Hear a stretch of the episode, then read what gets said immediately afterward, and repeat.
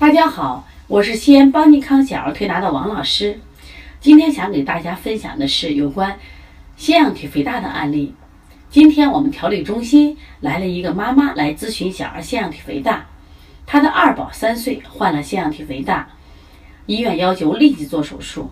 妈妈告诉我们，她的大宝也是腺样体患者，已经做了两次的腺样体摘除手术，身体相当的虚弱。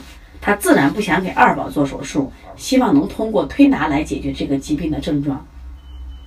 今年冬天，腺样体肥大的患儿我们接的非常多，而且调理的效果很好。但是呢，有一个要求，我们要求呢，饮食上一定要配合，特别在治疗期间，我们要忌肉蛋奶，包括寒凉的水果以及甜食。妈妈当即表示不理解，也不同意。妈妈就说：“不吃肉怎么能有营养？不吃水果怎么来生长的维生素？”我就给妈妈讲：“既然吃了肉，既然吃了这么多水果，为什么孩子会得这个病？为什么你的孩子会反复感冒和发烧？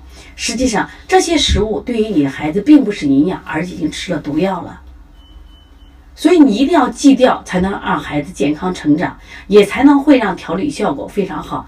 为什么你的大孩子做两次手术会复发？就是因为你不知道饮食带给孩子的危害，过度喂养对孩子身体造成的损害。我们一直在给妈妈沟通，妈妈在饮食上一直不接受，最后妈妈选择离开。离开以后呢，我们的推拿师在讨论这个案例的时候都表示。气愤，也表示惋惜。气愤的时候，妈妈的无知；惋惜的是这个孩子身体会二次受到伤害。